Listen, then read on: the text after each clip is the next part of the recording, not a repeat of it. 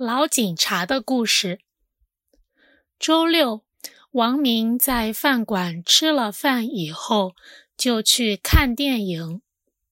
回家的时候已经很晚了，雪下得特别大，路上的人也很少。他骑着自行车往右拐的时候，一个人从旁边走出来。问他：“请问这儿有没有派出所？”王明告诉那个年轻人：“没有，派出所离这儿很远。”那个人又问：“现在哪儿可以叫一辆警车来？”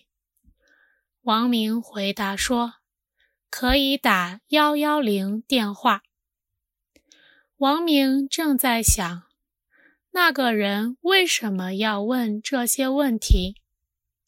突然，那个年轻人拿出刀来，对王明说：“对不起，把你的手机和钱包都给我。”王明笑着说：“你忘了问一个重要的问题了。”我告诉你，这儿虽然没有派出所，但是有一个有名的老警察。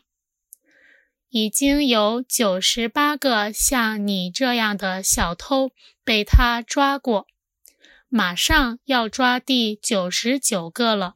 老警察到底在哪儿呀？胡说！你觉得我傻吗？哪儿有老警察？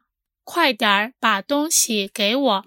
年轻人着急地说：“老警察就是我。